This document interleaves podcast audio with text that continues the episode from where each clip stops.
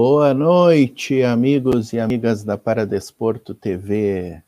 Estamos aqui ao vivo mais uma vez para a Zona Laranja, nosso espaço nobre de conversa do basquete em cadeira de rodas brasileiro e internacional. Hoje estamos aqui recebendo um convidado muito especial, né, para variar, né, Madeira, o professor Marcos Vitor aí, técnico da equipe da ADD Magic Hands, que se sagrou campeã brasileira masculino de basquete no último final de semana. E aí, Madeira, como é que estão as coisas depois de um, uma licença aqui da Zona Laranja, né, por um motivo justo aí, andou andou jogando aí, né, Madeira? Como é que foi depois de muito tempo reencontrar a Laranja? Boa noite, professor. Boa noite, Portinho. Muito bom voltar a jogar. Uh, quase três anos fora da quadra cobrou o preço, minha mão tá toda arrebentada, minhas costas nem se falam, mas foi muito legal. Uh, jogamos contra Castro lá no nosso amigo Parajaps e uh, perdemos, mas foi um jogo bacana. Inclusive, um abraço para o pessoal de Castro, menos para o Leanderson, que ele disse que eu não faço nada pelo basquete cadeira de rodas. Tá bom, tretinha inicial aí. Sempre. Já vamos começar assim, ó, já deixando um aviso aí para quem está chegando na área, né, ao vivo e no, na reprise também, né? Muita gente nos assiste na reprise. Vamos já pedir para a galera deixar aquela curtida aqui, né, embaixo na live para impulsionar a transmissão. Se inscrevam no canal, deixem seus comentários aí dizendo da onde assistem, né? Deixem seus comentários com, com perguntas aí para o professor Marcos Vitor também. Lembrando que agora nós temos também um overtime, né? Que são assim mais cinco minutinhos de conversa com o nosso candidato que, vão, que vai ao ar no dia seguinte do Zona Laranja, né? Então, quarta-feira, às 11 da manhã, a gente publica o overtime. Amanhã, portanto, às 11 da manhã aí tem tem ainda mais um, uma prorrogaçãozinha né, da, da, entrevista com o professor Marcos Vitor.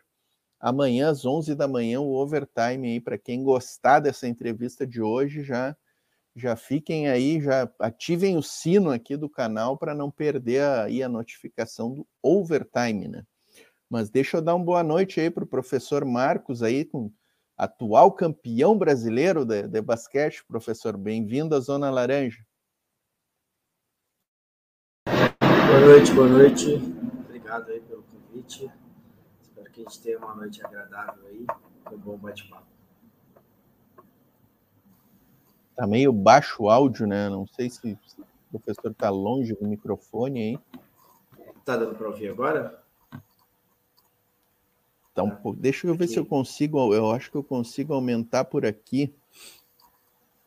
Tá, já aumentei o seu volume aqui. Acho que vai ficar melhor. Madeira, começa aí. Tu que tá, tá, te afastou demais aí, deve estar tá cheio de perguntas para fazer aí. É, eu tenho uma porção de coisas para falar, uma, mas é, é, já adiantando, na semana que vem, a, a live. Ó, essa é a Madalena. Cada linha nova que a gente resgatou, ela é mais fofa dos três. Ah, tem uma porção de coisas para falar, mas já adiantando, quem vai estar tá na live da semana que vem é o Mauro Baltar, que agora ele assina as transmissões. E, bom, para o professor Marcos, fala aí como é que você começou, como que você chegou em São Paulo e, e, e como está sendo conduzir a seleção feminina. Então, eu comecei como estagiário lá no Espírito Santo, é, com a equipe do IREFS, com o professor Martoni, e fiquei basicamente lá desde 2012, né, antes de vir para São Paulo. Então, iniciei lá em 2012, uh, junto com a, com a graduação que eu fazia ainda, e dentro da graduação a gente tinha alguns projetos de, de educação física adaptada, né? Então a gente, mas tudo voltado para a área escolar, nada voltado para o para o rendimento ou para o paradesporto em si. Tínhamos algumas vivências, mas era bem, bem vivência mesmo, no sentido de, de mostrar que existe a modalidade, mas não tinha nada específico sobre como ensinar ou como aprender, por exemplo, é, o paradesporto. E, e aí, dentro dessa vivência que eu, que eu tive lá como estagiário, eu fui me apaixonando pela modalidade e continuando. E logo depois que eu me formei, é, uma, o professor Martoni fez o convite para que eu ficasse efetivo lá com a equipe feminina como técnico. E aí, desde então, eu, eu comecei a, a trabalhar como técnico do, do basquete. E fiquei aproximadamente até, até 2018 lá, como técnico da equipe feminina e assistente técnico da equipe masculina. E foi basicamente assim, foi lá que eu me desenvolvi, foi lá que eu aprendi tudo sobre a modalidade, porque é, a gente que quando a gente se forma na faculdade não tem uma disciplina que, que vai te mostrar o caminho ou o que você precisa fazer na modalidade. É só a vivência, a prática, é você conversar com outros professores, é você conseguir absorver um pouco do que os outros professores têm para mostrar. É só nessa prática que você vai se desenvolvendo enquanto treinador, né? E, e aí o que me fez vir para São Paulo, por exemplo, além da proposta ter sido da ADD, que é uma associação que acho que dispensa qualquer comentário para todos, é, foi o fato de, lá no Espírito Santo, eu já estava tava ficando um pouco distante da modalidade, né? E era o que eu queria para mim. Tava tendo que trabalhar em outras coisas, porque é, a realidade é um pouco dura também nesse sentido. Eu ficava fazendo trabalho voluntário, enquanto eles podiam me pagar, eles me pagavam, mas enquanto não podiam, eu tinha que desenvolver um trabalho voluntário, de forma voluntária. Mas aí a gente sabe que, à medida que as contas vão chegando, o voluntariado não, não funciona tanto assim, né? E aí eu fui me distanciando um pouco, estava percebendo que estava me distanciando cada vez mais, tendo que ocupar a minha carga horária com, com outras coisas, por exemplo, dando aula em escolas e tudo mais, não que eu não gostasse, mas não era o que eu queria.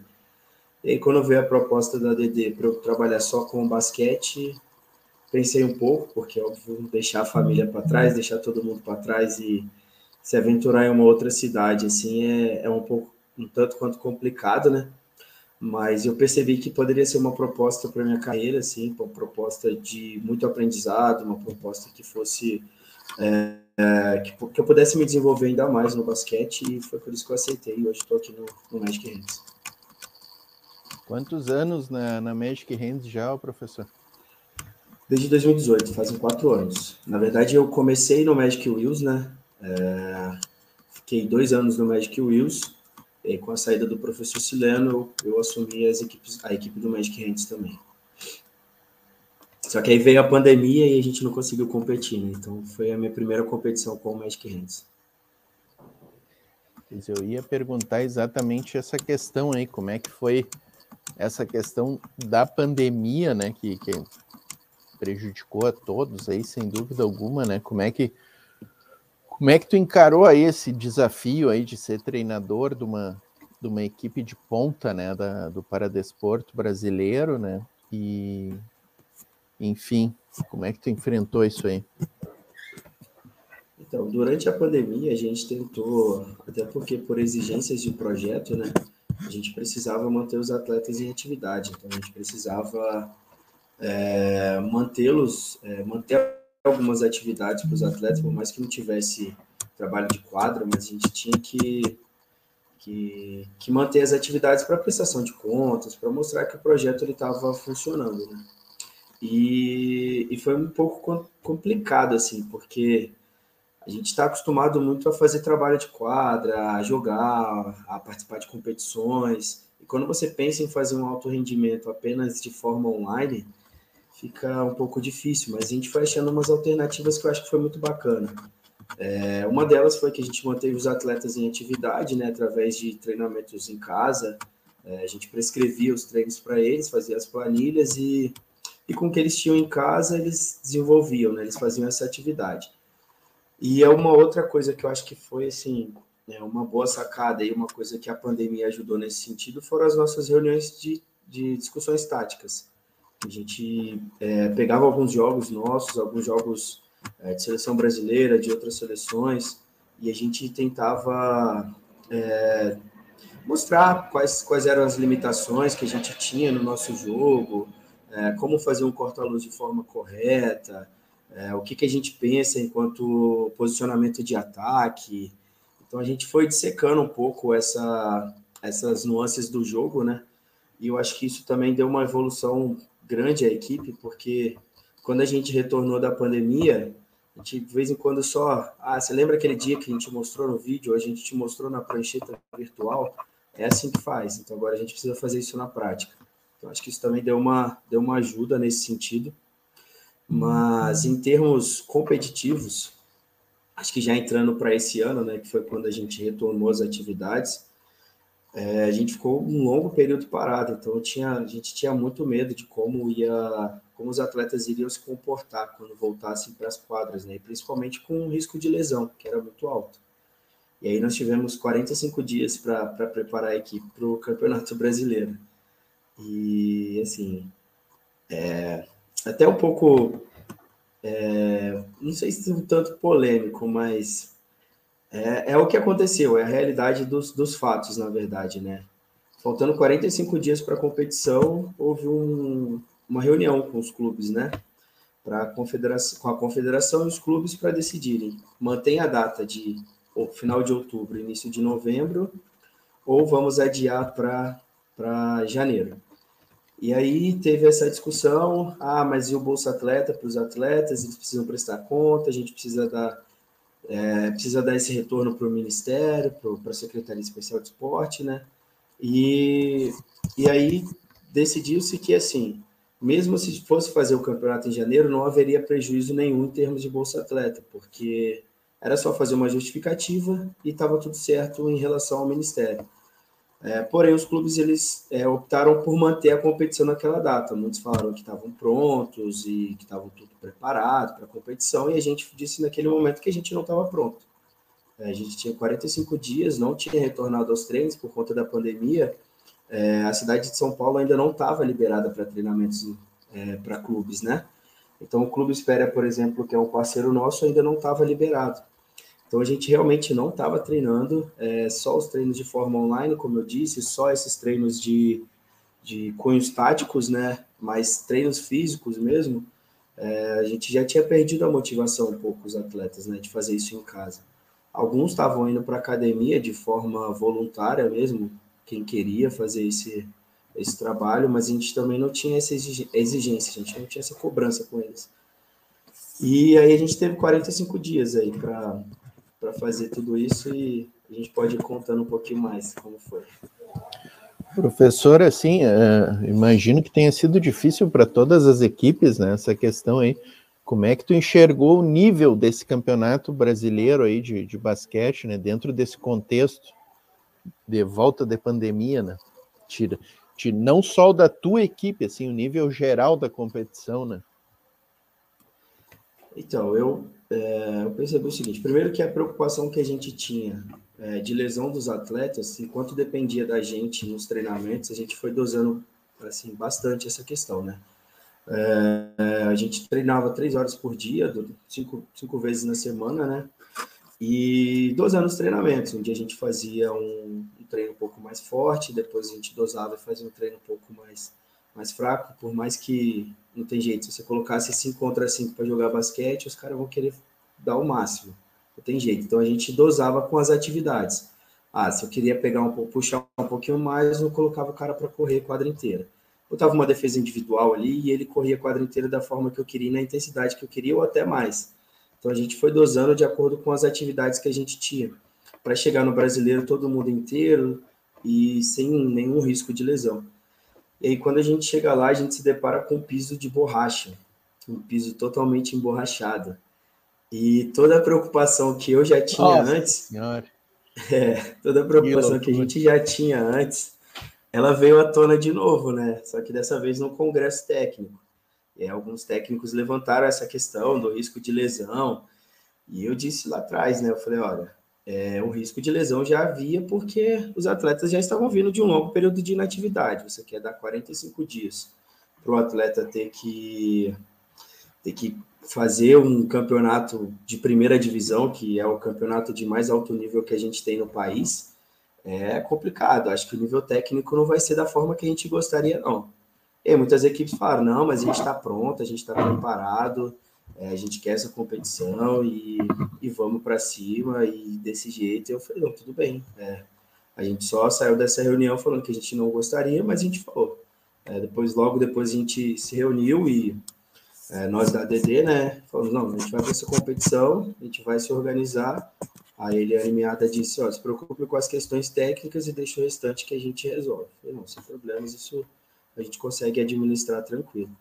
E aí, quando a gente chega na competição, é, além dessa questão do piso de borracha, que é uma realidade que, que tinha para aquele momento, é, eu tenho certeza que o pessoal da CBBC ele fez de tudo para conseguir outra forma, mas tudo que dependia da CBBC foi feito.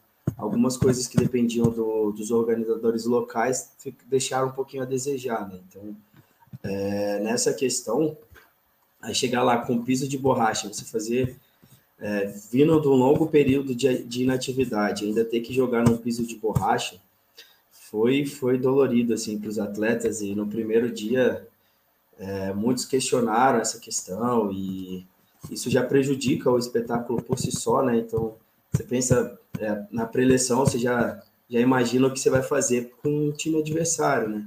E quando a gente enfrenta um time que a gente não conhece muito, uma das estratégias é você jogar em contra-ataque para você ir soltando, principalmente numa estratégia de, de estreia de competição, depois de um longo período de inatividade. Né? Então você vai soltando, vai ganhando confiança ali para fazer umas bandejinhas. E como é que você faz isso numa quadra de borracha? E o, o, risco de, o risco de você fadigar todos os atletas. Então a gente teve que, mais uma vez, superar essa dificuldade aí. Mas é aquilo que eu falei para eles, era uma dificuldade que era de todos. É, e nesse sentido, observando as outras equipes, assim, eu percebi que se a gente tivesse tido esse campeonato em janeiro, por exemplo, eu acho que de repente é, o nível técnico seria maior. Porque eu não sei a realidade muito do outro grupo, acompanhei tudo pelo, pelo YouTube, mas eu ficava muito mais ligado nos resultados do que acompanhar é, lance a lance o jogo, né? Ou qual foi a realidade de cada jogo. Me atentei um pouco mais a, ao nosso grupo ali, que, que era chavear, né? E mas eu percebi que as equipes elas cansavam muito no final. E venceu no final das contas quem conseguiu rodar mais a equipe, entendeu? Então acho que se você pegar as, as nossas estatísticas lá, eu também não, não posso afirmar que as outras equipes não tenham feito isso. Mas se você pegar a nossa estatística lá no final, você vai ver que a gente conseguiu rodar bastante a equipe e dar um descanso bom assim para os nossos principais atletas, entendeu? Então é Acho que no final das contas isso fez a diferença e eu percebi que o nível técnico, se fosse mais para frente essa competição, eu acho que ele deveria, ele poderia ser bem melhor. Os atletas poderiam ter treinado um pouquinho mais é, e eu acho que todas as outras equipes teriam um nível melhor. Sabe que assistindo ali as transmissões, né, e desde logo aí já vou parabenizar a CBBC pelas transmissões, né? Sempre é bom a gente ter uma uma transmissão, independente da qualidade, né? Acho que mesmo que a transmissão seja ruim, é bom a gente assistir, né? Tá, por, tá informado, tá por dentro, mas essa uh, a qualidade estava muito boa. O Mário Baltar, né? O Mário Linguiça Baltar, eu ainda chamo ele de Linguiça Baltar, né? O grande Baltar de volta aí, o próprio Mário Belo, que não se aguentou, né? O Mário Belo não se aguentou e, e não, não, não, não, aguentou ver a latinha ali do lado e foi obrigado a ir narrar também. E, enfim, parabenizar a CBBC aí pela transmissão, mas assistindo os jogos eu, eu não, não tinha, não sabia que, tinha, que era o piso de borracha. Agora que tu está falando aí, e eu, eu pensei assim, pô, tá meio lento o jogo, né? Mas eu pensei, bom, a pandemia, os caras estão voltando, né? Agora tá, tá tudo explicado, né? Um joguinho numa cancha de borracha é cruel, né? Eu acho que foi um pouco das duas coisas, viu? Tem essa questão do piso de borracha, mas a, o período de inatividade também contribuiu um pouco para isso. Pesou, né? Pesou, deve Sim. ter pesado, com certeza. Madeira, enquanto tu prepara uma pergunta boa aí, eu vou eu vou lendo aqui alguns comentários que eu estou vendo que tem bastante gente aqui conosco. E lembrando, hoje, hoje a gente abriu uma exceção, né, Madeira, e fomos transmitir cruzado no Facebook, né? Porque a transmissão em geral é o canal clássico é aqui, né? Para Desporto TV, toda terça-feira, ou 8 ou 9 da noite, às vezes, né? Dependendo do, dos horários aí do convidado, a gente dá uma ajustada, né? Às vezes o convidado tem treino, mas toda terça-feira a gente está aqui no YouTube, né? Uh, youtube.com barra para Desporto TV, né? Vou botar aqui na tela. Mas hoje a gente está aí no, no, Facebook da RS para Desporto, para Desporto TV, coalizão dos movimentos contra a discriminação social. Uh, estamos no Expresso B, B, BSR, né, o Madeira, que a gente aí o Madeira ressuscitou lá o reencontrou a senha do Expresso BSR, né? E estamos na página do Técnicos Brasil também, lá do Lincoln Fiusa, né? Então estamos aí numa, numa rede aí de Facebook. Eu estou vendo bastante gente aqui no Facebook, né? Pedir aí para essa galera que está no Facebook, que não está inscrita ainda aqui no YouTube, que, que, que, depois se inscrevam aí, dê uma prestigiada aí no nosso canal, que é importante para nós, né? Nosso canal, assim, que está com 4 mil e quando hoje eu vi estava com 4.070 e poucos inscritos no canal do YouTube, então estamos crescendo bastante aí, é importante para nós aí ter o prestígio aí de, da nação basqueteira, né? Dá uma boa noite aqui para o Newton Zaroski, que foi o primeiro que chegou aqui, deixou comentário já antes da gente entrar ao vivo, né? O Cilso Brandão, nosso Cilso Brandão, assim, se não é o nosso telespectador número um, é um dos top 5 aí, né? Tá conosco aqui. É... O Cilso está trazendo uma constatação aqui que eu vou ler depois, que é uma pergunta que eu vou fazer em relação à final aí. Christian Oliveira está dando uma boa noite aqui. Christian de Umuarama, Marta Ferreira, do Espírito Santo, Está aqui dando uma boa noite também. O Edi Saque, grande Edi Saque 1.1, aqui do Rio Grande do Sul, jogava na equipe de Caxias lá no CIDEF, está em Pelotas agora o Edi, grande basqueteiro, valeu a presença, Edi. A Ludmila Peterli está aqui dando uma boa noite. O nosso MVP do Campeonato Brasileiro aqui, ó, Diego, esse, esse cara aqui, ó, era para ter vindo aqui na Zona Laranja, mas na semana que ele ia estar tá na Zona Laranja, nasceu o filhinho, né? O Amauri Viana, grande Amauri Viana, jogando uma bola, uma laranja redondinha, né? Foi eleito lá o melhor jogador do, do campeonato com toda a justiça, né? Regina Alves, boa noite, basqueteiros. O nosso mestre Cláudio Araújo, que é outro telespectador cativo nosso aqui, ó Boa noite a todos, parabéns à equipe da Magic Hands Basquete Cadeira de Rodas, que sagrou campeã brasileira da modalidade no último fim de semana. Valeu a presença, mestre Cláudio. Cícero Carlos, lá de Alagoas, está aqui conosco. Altiele Souza, Marcos, grande homem, satisfação, cada dia se torna um ótimo, um, um ótimo profissional. Matheus, dando um parabéns aqui para o Vitor e para toda a equipe. Marciléia Coelho dando uma boa noite. Tá, tá lotado o chat hoje, ô Madeira. Vai, vai que é contigo aí. Família tá comparecendo em peso aí. É, família grande essa. Importante, importante. É isso aí. Vamos quebrar o recorde da HD Camp aqui. Uh, eu, eu, tenho uma, uma pergunta. Uh, na verdade, eu. Falar? Eu, eu, ô, Madeira, desculpa te interromper, mas falando em Gadecamp, depois eu quero fazer minha, meu meia-culpa aqui, né? Que, eu, que o meu palpite foi, foi por água abaixo no campeonato. Depois eu quero reconhecer meu, meu péssimo palpite aqui. Vai, Madeira. Eu, eu não, não consegui assistir os jogos ao vivo, eu assisti depois, ainda bem que deixaram gravados lá. E, e não só o, o Amauri, que jogou muito bem, o Júnior.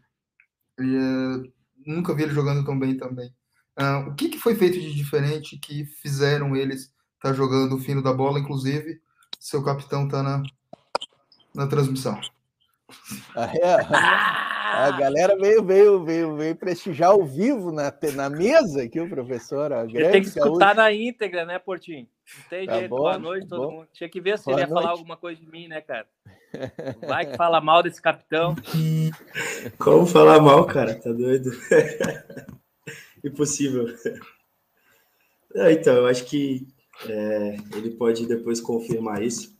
Acho que primeiro veio a motivação interna, né? Todos eles estavam bem motivados.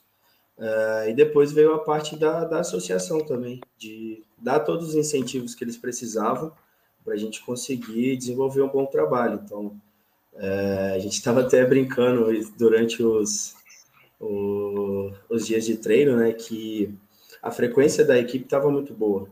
E isso mostrava que todos eles estavam querendo. E quando os atletas estão querendo, não tem como a gente é, simplesmente fazer vista grossa. A gente vai também fazendo tudo o que a gente pode, o que não pode, para sempre manter essa motivação lá em cima, né? E, e dentro disso a gente, você tá, você tendo uma equipe como a do Magic Hands, uma equipe de alto nível, e todos os atletas presentes em todas as sessões de treinos, você não precisa de amistoso. Você tá, você tem uma uhum. equipe ali que você jogando 5 contra 5 dentro da sua própria equipe, você já, já eleva bastante o nível de jogo dos atletas.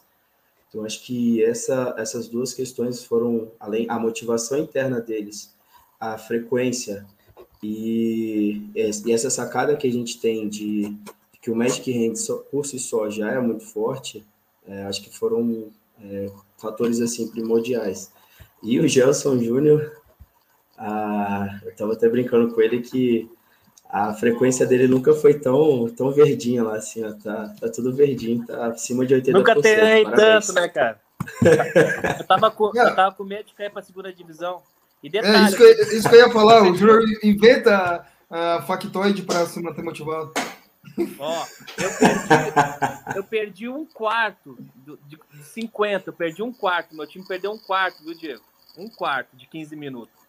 O índice de competitividade lá estava absurda. Deu resultado.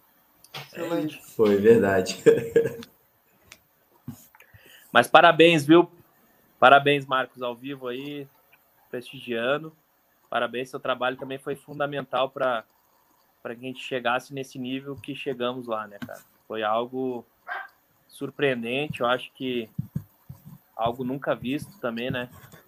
Uh, jogar da maneira que a gente jogou. Foi sensacional, foi fantástico. Na quadra de borracha, imagina se fosse de taco. É, ia andar um pouquinho mais. não caímos, né? O Grêmio vai cair, Portinho, mas o, o Magic não. O Magic não. Eu, eu não, eu, eu, eu, eu, não ia não. falar, velho. O Gelson Magic entrou aqui. Não. Eu, eu pensei no Grêmio, mas aí eu pensei, não vou fazer essa grossura tu até com o puxou convidado. a flâmula né? aí um pouquinho, cara, né? A faixa, né? Puxou um pouquinho cara, né? Ele que falou, não falei é, nada. Não falei tu já nada. vem com essa bandidagem, bota essa, essa faixa aí do lado aí que eu te conheço, cara. Essa bandidagem. O Grêmio cai, o Magic não. O Magic, tá enquanto eu estiver lá, não cai, não. Cai, não. Eu, eu, disse que eu ia fazer o meu meia-culpa aqui, ó, porque o meu, o meu palpite, na, na, algumas semanas atrás, aí, quando se confirmou o campeonato, eu palpitei que a HD Camp seria campeã brasileira. Né?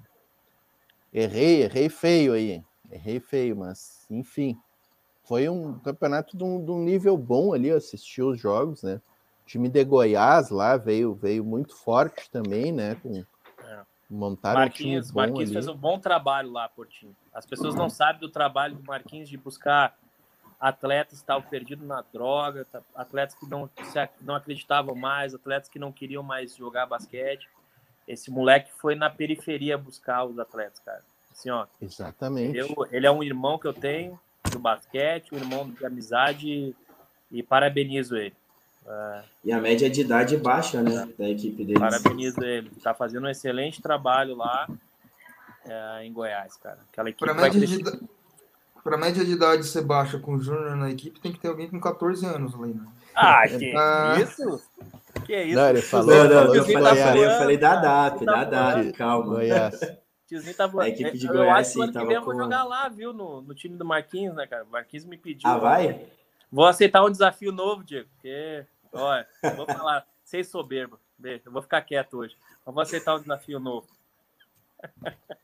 Mas assim, yes, o, o, nível estava muito bom. Uh, o time da Andef também, com uma, uma oh. equipe boa, né? E aí a, Christian, né? a própria HD Camp, né, ficando de fora das semifinais com um time muito forte, né, com uma equipe forte, então É, é, a prova que, que o campeonato teve um ótimo nível, né? Um excelente nível. Né? Caiu no grupo errado, Portinho. Queriam pois me é, pegar, ficou... pegaram, caíram no grupo errado. Tô aqui hoje para lavar a alma. Caíram no grupo errado, queriam me pegar. Tá aí, ó. Caiu no grupo errado, continua querendo me pegar. Voltando a falar. Hoje eu vou ser polêmico, viu? Eu não queria entrar. Tá bom, tá bom. No grupo errado, Portinho. Joga polêmica na fogueira aí que tá bom. É, é que o Magic é o único que não queria participar porque não tá treinando. Tá aí, ó. Caiu no grupo errado. Sou polêmico mesmo, tô velho, vou parar. Sou polêmico. Mas me pega. Ganha seis. Ganha seis e depois seis, conversar é. comigo. Excelente. Tá? conversar comigo. O Grêmio cai. Magic não. Voltando é aqui, a falar da, da quadra de aqui, borracha. Ó, ô, Diego, só antes aqui, ó, o, o, a professora Fabiane Pova, aqui, ó, que é uma professora da RS para Despor, gremista até debaixo d'água, assim, ó. Não perde um jogo lá na arena. Olha, olha o comentário dela. Bah, na hora que eu entro, estão falando do Grêmio. A culpa não é minha, professora Fábio. Eu não falei nada, não falei nada. O gaúcho que entrou aqui. Tem um gaúcho perdido aqui em São Paulo. A, a, boa notícia é que meu Criciúma vai jogar contra o Grêmio ano que vem. Então vai ser, vai ser clássico. Clássico. Vai ser um clássico. Vai, ah, Diego. A briga é quem vai enterrar o Grêmio, né? De uma é. vez. Volta... Voltando a falar da, da quadra de borracha, eu acho que essa era a única forma de segurar o Júnior depois de quase dois anos sem jogar. Porque se fosse uma quadra de taco, ele ia bater na mãe e na avó. É, eu me senti mais lento, viu, Diego? Eu acho que, eu, acho que eu fiz uma falta no campeonato, duas. Me senti mais lento, cara. Acho não, não é assim também não, calma. Não teve um jogo que não saiu. Tava muito técnico, viu, Diego? Tava muito tá. técnico. Mas, eu, tenho, ah... eu tenho uma confissão a fazer, viu, sobre isso aí. O Diego, um dia antes, o Diego é assistente técnico do Magic Hands. Um dia antes ele queria fazer um simples comentário. Nossa, que milagre! A gente já tá no final, já, a gente já tá indo para a final e o Júnior não tomou uma falta técnica. Eu falei, se você falar isso, eu te mata.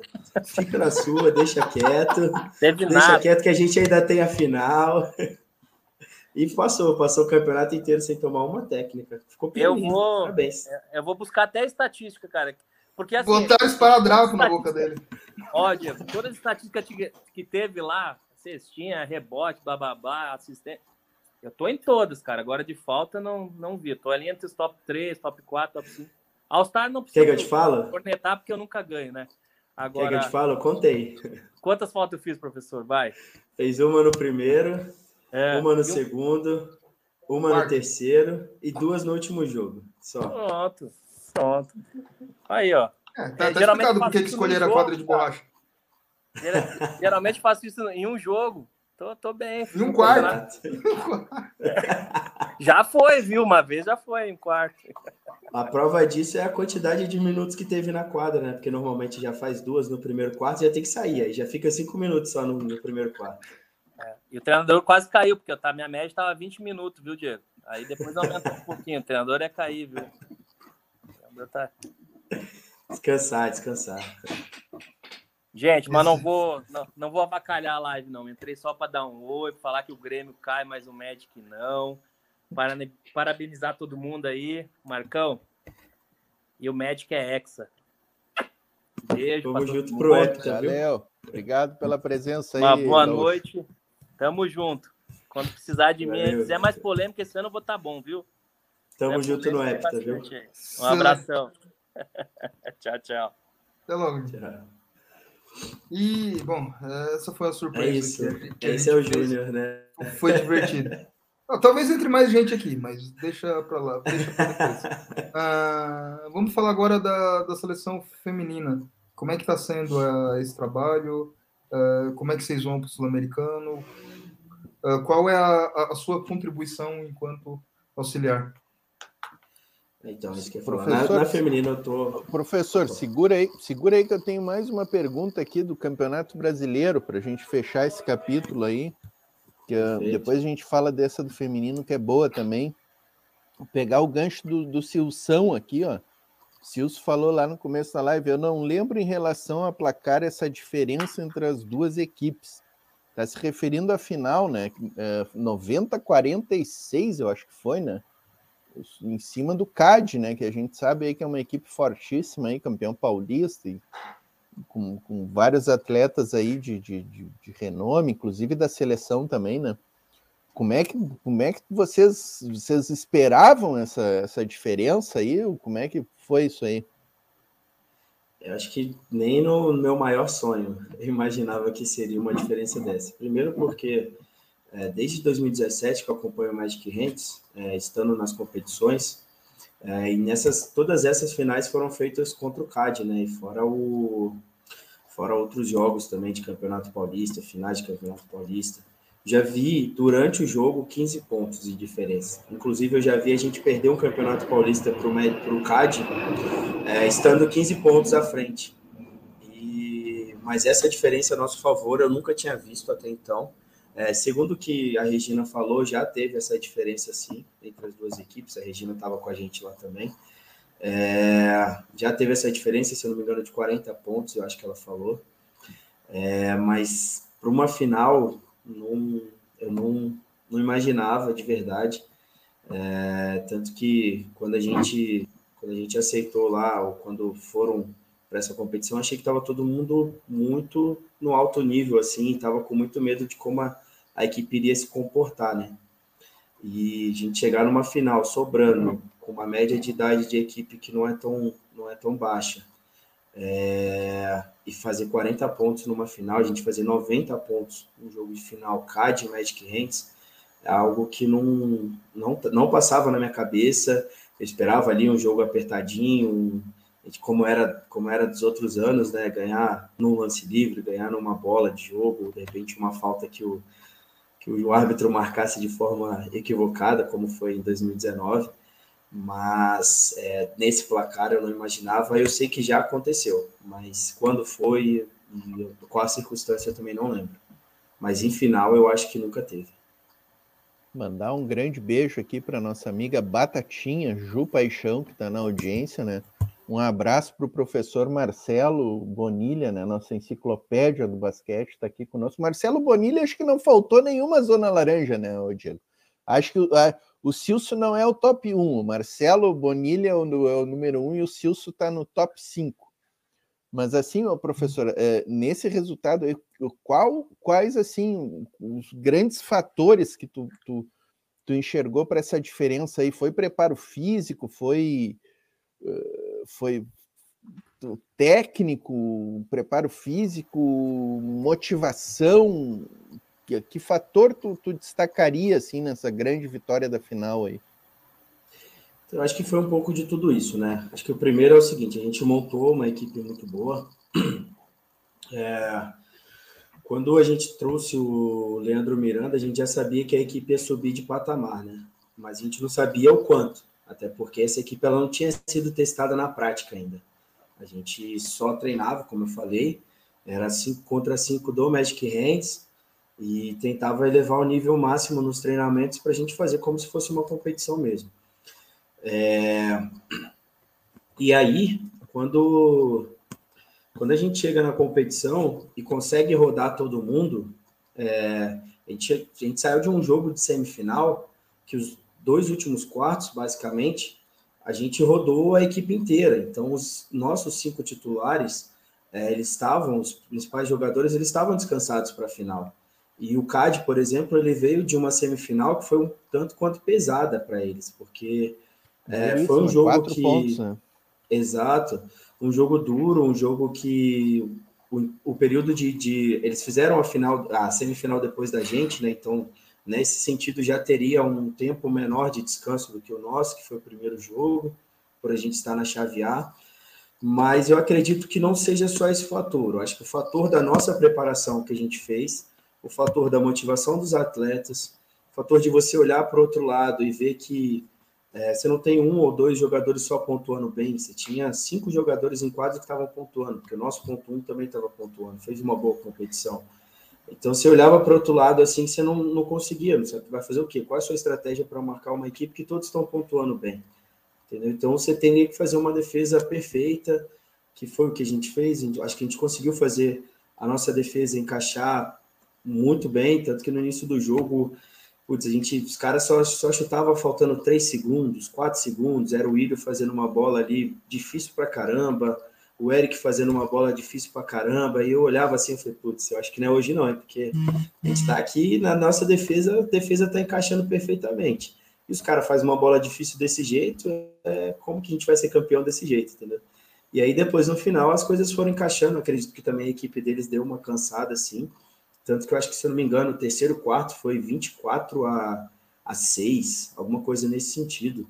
E foi ali que a gente abriu a, a diferença no terceiro quarto, entendeu? É, e aí, à medida que eles foram abaixando a guarda também, a gente foi subindo, foi subindo. E aí entra um fator de motivação. Eu falava com os caras, ó, a gente já perdeu o jogo por esse cara de 15 pontos, mano. Eu não quero perder por, por, por isso de novo, não. Então vamos, vamos, não vamos dar chance. Se a gente sabe que do outro lado tem muito potencial, aquilo que eu falei, se pra gente, se para eles é difícil marcar uma equipe que todos os jogadores estão pontuando, pra gente também é a mesma coisa, porque na preleção já tinha falado isso com os atletas.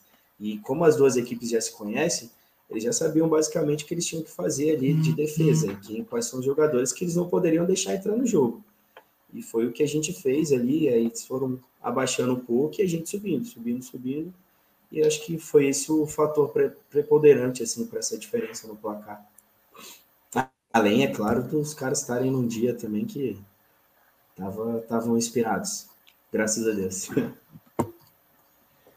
Aqui o Silção, ó, o Silção está dizendo que acha que o Leandro Miranda fazia o pivô de força no CAD e o CAD ficou sem essa referência. Deu uma liga boa ali, né? O Leandro Miranda junto com, com o Cristiano Clemente ali, né? O Gaúcho. Ficou, e, olha, e, uma, combinou bem. Me parece que o meu medo era que um tirasse espaço do outro, né? E principalmente espaço dentro do garrafão. Só que o Juninho, por característica, é, ele gosta muito mais de jogar fora do que jogar dentro. O Leandro ele tem essas duas coisas, mas ele ainda é um pivô muito mais de garrafão do que jogar fora do garrafão, embora ele também saiba jogar. É, então eu tinha essa dificuldade, tanto que é, um dos segredos nossos era enquanto um estava dentro, outro tinha que estar tá fora, porque senão não ia sobrar espaço para ninguém. Se um estava chutando lá, outro tinha que estar tá lá para pegar rebote. Então essa era uma das estratégias que a gente tinha, assim, de organização tática. E falando em termos do Leandro, quando ele estava no CAD, é, eu não sei ao certo como é que eles se organizavam lá. Mas, por exemplo, acho que lá, pelo fato de você ter mais de um jogador 4,5, você tem o próprio Feijão que está aparecendo agora, você tem o Írio, você acaba tendo três jogadores numa mesma classe, você não pode colocar basicamente dois ao mesmo tempo. Ou se você coloca, você precisa mudar alguns outros jogadores aí. Eles até jogaram com dois quatro e meios, mas por conta do feijão ser menor de idade, é, menor de sub-23, né? Mas eu acho que para a gente ele, ele veio somar, a gente não tinha nenhum 4,5 na equipe. A nossa formação principal ia ser com 2,4 e você trocar uma formação com 2.4 por uma com 4,5, mesmo assim você consegue jogar com 14 pontos e meio na quadra, cabendo ali um ponto um e meio ou de repente um 2,5 no lugar de um ponto 2, é, eu acho que foi um dos segredos também para o nosso sucesso. Acho que a vinda do Leandro para a gente foi, foi sensacional assim para a equipe. Além do cara de grupo que ele é, né? Porque o cara chega num, num grupo que já está totalmente formado, e que os caras já têm uma mania de treino, já têm uma mania de, de jogo, enfim, já se conhecem bastante, por mais que eles tenham esse conhecimento de seleção brasileira, no clube é diferente, né?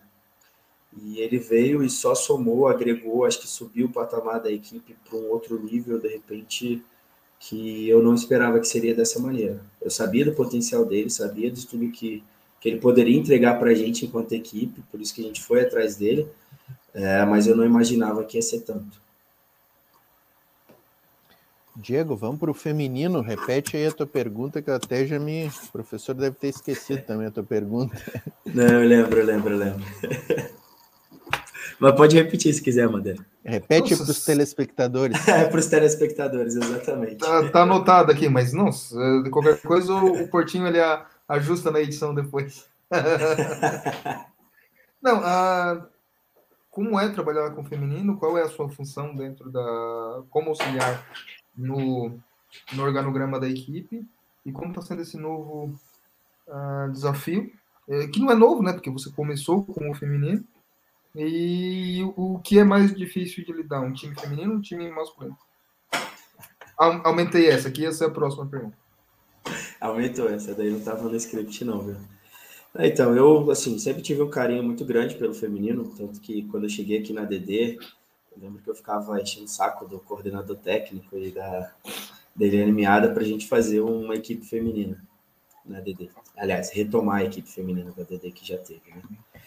E, e eu sempre tive esse carinho, tanto que, assim, é, eu fiz, assim, é, todas as atletas me respeitam muito no feminino, acho que muito em função do trabalho que eu, que eu desenvolvi lá no Espírito Santo com, com o basquete feminino, foi onde eu surgi também na modalidade. É, e eu aceitei quando, quando o Mário Belo me fez o convite é, para ser assistente técnico, é, eu aceitei com muito carinho, porque por mais que hoje eu esteja trabalhando só com o time masculino, mas eu tenho um carinho especial pelo feminino. E hoje a minha função de assistente técnico lá é, é muito para. Eu, basicamente, fazia isso também no, na seleção masculina, quando estava conciliando lá, que é munir o técnico de informações. Né? Então, eu, é, meu papel é fazer análise de adversários, é produzir dossiês de quais são as principais forças do time adversário, do, das seleções que a gente vai enfrentar, é, e principalmente por característica, qual o estilo de jogo que a gente pode, ou que pode se adaptar mais à, à, equipe adversária. Então, basicamente, essa é a minha função no, no na seleção feminina. E a gente vai para um sul-americano aqui para o feminino, é, o nível técnico acaba sendo um pouco mais baixo do que para o masculino, por exemplo. Então a gente pode, nessa competição, dar oportunidade e fazer com que o, o basquete feminino se desenvolva. A gente não precisa ir para uma, com uma equipe que, estejam 12 atletas ou as 12 principais atletas do basquetebol feminino. É, a gente fez uma análise de forma geral, é, primeiro pensando no nível técnico que dê para a gente ser campeão do Sul-Americano, e segundo, pensando em oportunizar jogadoras que são novas de idade e novas no basquete feminino também porque é, hoje se a realidade da seleção brasileira feminina, né, que a gente conversou muito lá sobre isso, até com as próprias atletas mesmo, se as atletas que hoje estão na seleção resolvessem parar por qualquer qualquer questão que seja, seja por ah, vou resolver parar do basquete agora porque eu planejei ter um filho, vou parar com o basquete agora porque eu não quero mais saber de basquete, quero agora é, quero dedicar à minha faculdade, por exemplo. Então, se qualquer motivo que elas que elas parassem de jogar basquete, a, seleção brasileira ela não teria uma renovação. Ou não no sentido, não é renovação no sentido de que quem está lá não serve, ou quem está lá está velho, não é isso. É renovação no sentido de que as meninas novas não teriam tido essa oportunidade. E por que não dar uma oportunidade no Campeonato Sul-Americano, que é um campeonato com nível técnico que o Brasil consegue é, o seu objetivo inicial, que primeiro é a classificação para a Copa América, e o segundo objetivo, que era é, ser campeão do Sul-Americano, entendeu? Então, é, essa é a perspectiva que a gente está indo para a competição. É, por mais que não tenham alguns nomes lá que vocês sabem que pode estar lá ou que tem potencial para estar lá, mas a gente tem pensado no desenvolvimento do basquetebol feminino como um todo. E a gente pode, é por isso que a gente tem pensado também em oportunizar nesse primeiro momento. Podemos dizer que entre as 12, então, aí teremos novidades. Novidades não porque estão entre as 20, né? Mas, isso, mas uma, isso. algumas gurias mais que vão para realmente para uh, pegar cancha, como se diz, né? Pra, pra... Não, não teremos Qual só. é o pensamento da comissão? Pode falar, desculpa. Não, não, pode, pode responder. Então, na verdade, é exatamente isso que você disse. A gente tem um grupo hoje que são de 20 que foram convocadas inicialmente, mas que tem outras meninas também que, que pediram dispensa. Tem a Silvelane, tem a própria Ana Aurélia, que não pôde atender a nossa convocação nesse primeiro momento. Então, são muito mais de 20, muito mais que 20 meninas. E todas essas meninas, foi o que a gente conversou com elas. É, a gente pensa todas elas no projeto Paris 2024 então a gente não está pensando inicialmente só no Sul-Americano. Então o Sul-Americano é a primeira competição. A Copa América é uma segunda competição. O Mundial é uma terceira competição. Então, não necessariamente vão poder, não necessariamente não, não podem as 25 atletas ou as 24 atletas que a gente pensa. Mas dentro disso, é, inicialmente a gente precisa de um processo. Dentro desse processo estão as 24 atletas, mesmo se, independente de estar no nível técnico muito alto ou muito baixo, ou do seu potencial técnico. Então, é, essa é a nossa ideia inicial.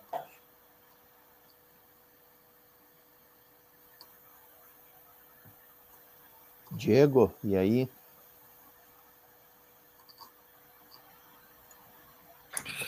Ah, excelente.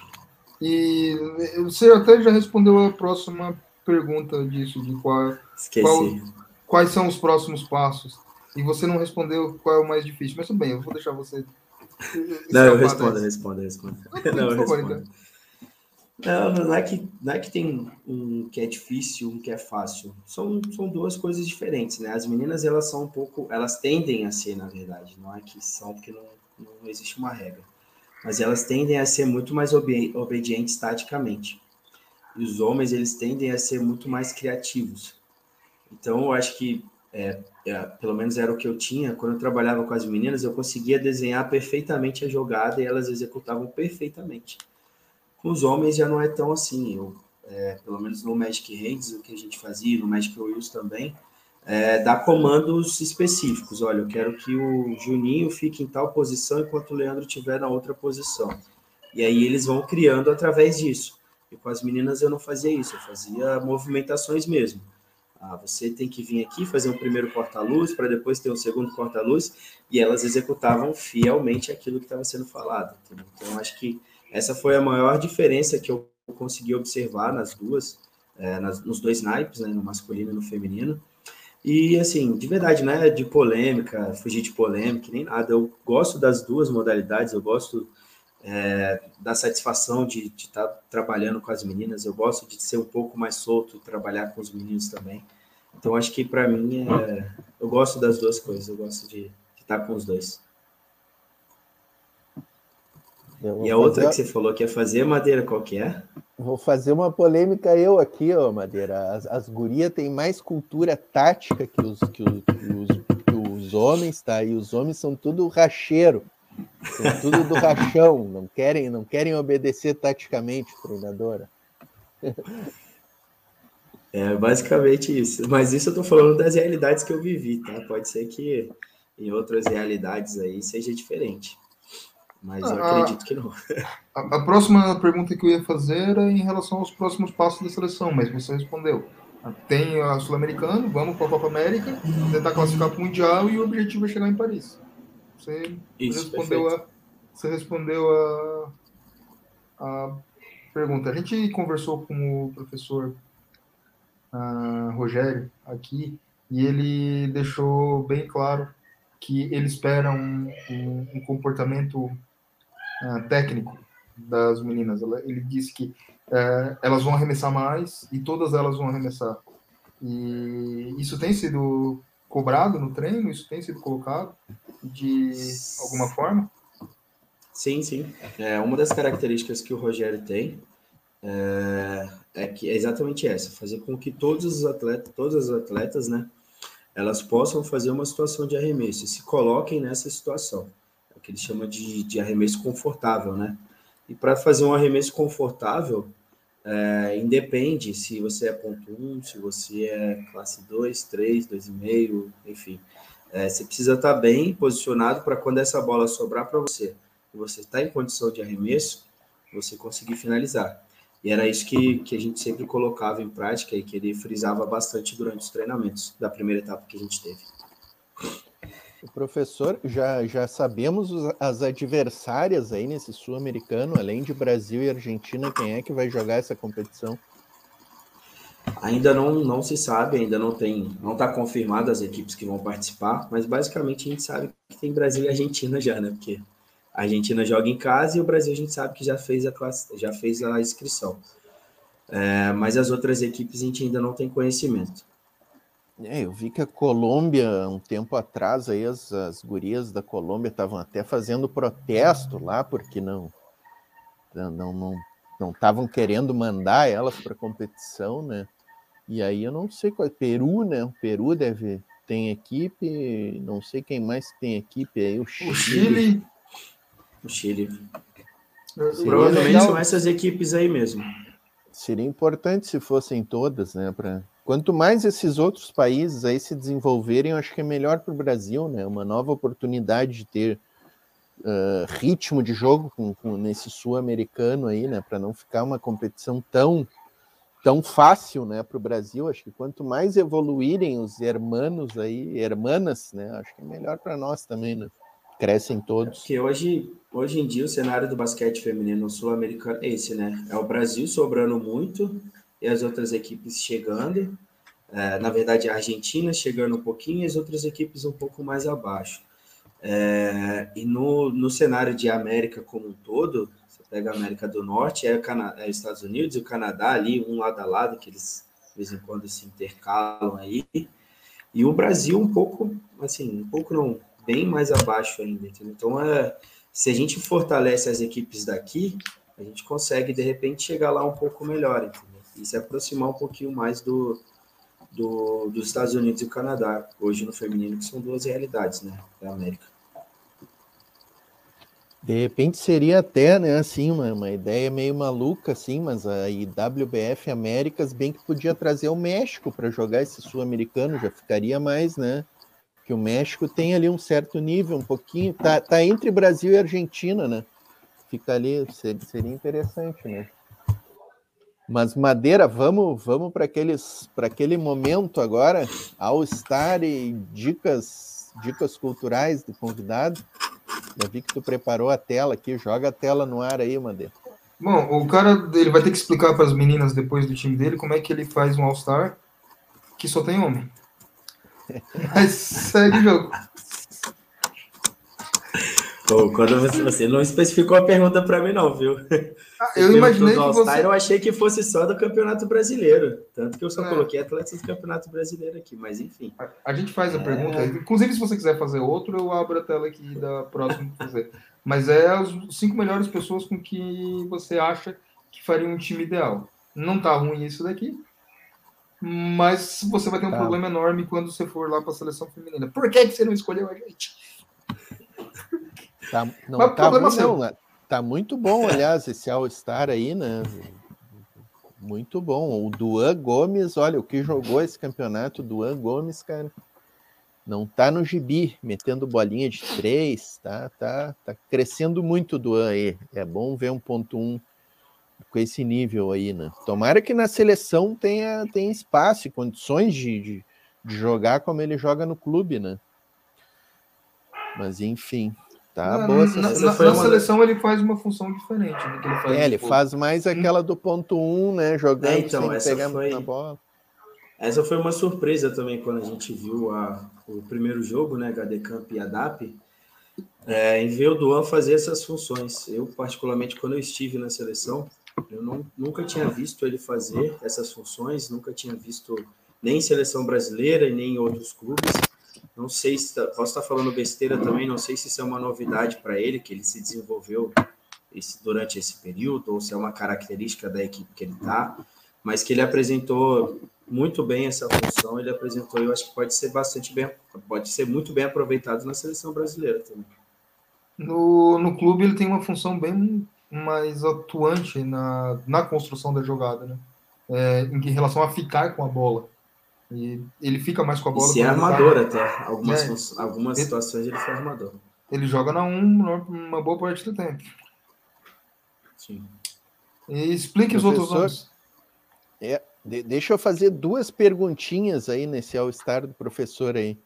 Uh, Cristiano Júnior hoje é a grande promessa do basquete brasileiro em cadeira de rodas no masculino. E Marcos Sanches deveria continuar na seleção ou não? Então, eu particularmente eu acho que o Juninho ele é uma, uma promessa ainda, embora ele se desenvolveu muito bem e tem desempenhado funções assim fantásticas. Eu, eu que acompanho o dia a dia dele, posso falar isso com bastante propriedade. É, é um menino que que eu vi quando ele tinha 16 anos, ele já tinha participado, já tinha treinado comigo também com 16 anos, e aí a gente se reencontrou aqui de novo na ADD. Então é, é um menino que eu vi toda a evolução dele, tudo que, que ele pode apresentar ainda e tudo aquilo que ele vem apresentando.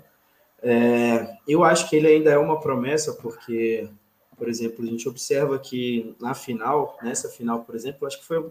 Ele entrou na final de 19 mas não teve tanto tempo de quadra. E nessa final ele entrou, entrou como titular, entrou na formação principal. Eu percebi que ele não conseguiu desempenhar um pouco, não, não conseguiu desempenhar tudo aquilo que ele pode.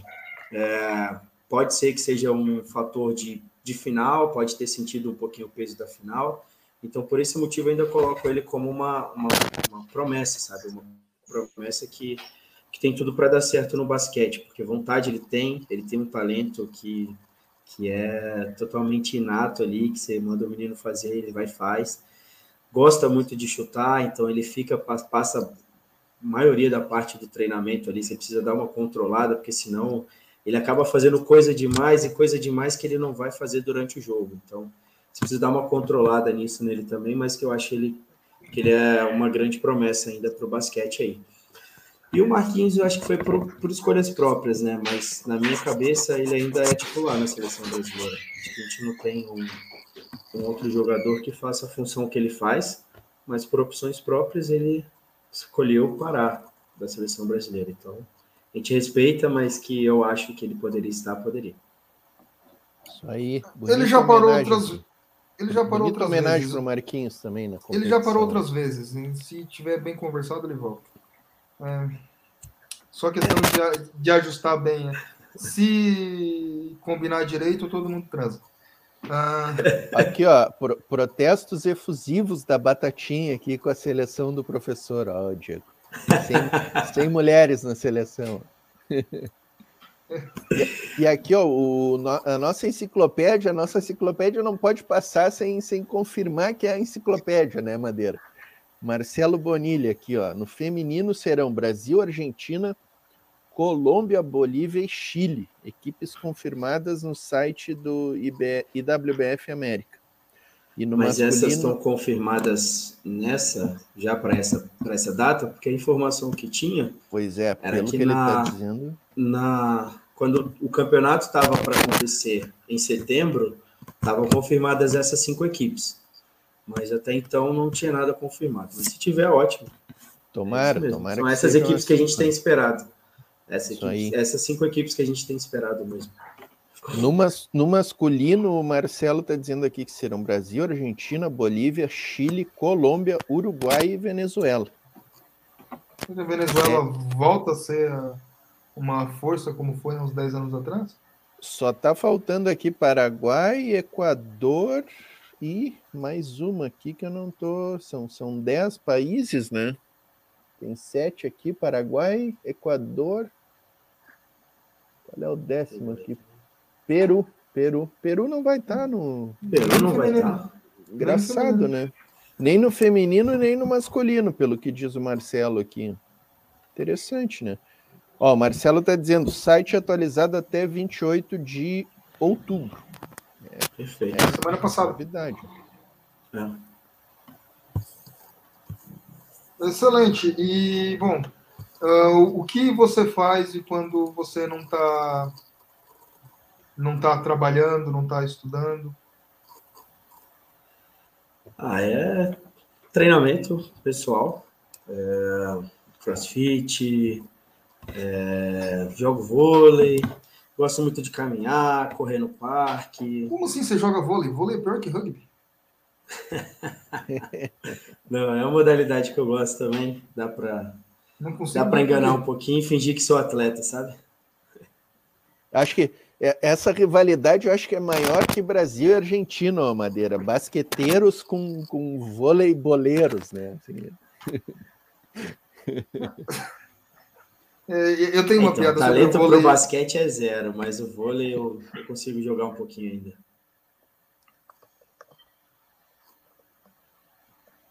Qual é a piada, Madeira? Faz. Não, é que o, o, o vôlei é um esporte estúpido, mas o, o vôlei sentado consegue ser pior que os caras fazem isso com a bunda no chão. ok. É Mas tudo bem. As pessoas têm o direito de estar erradas. Ah,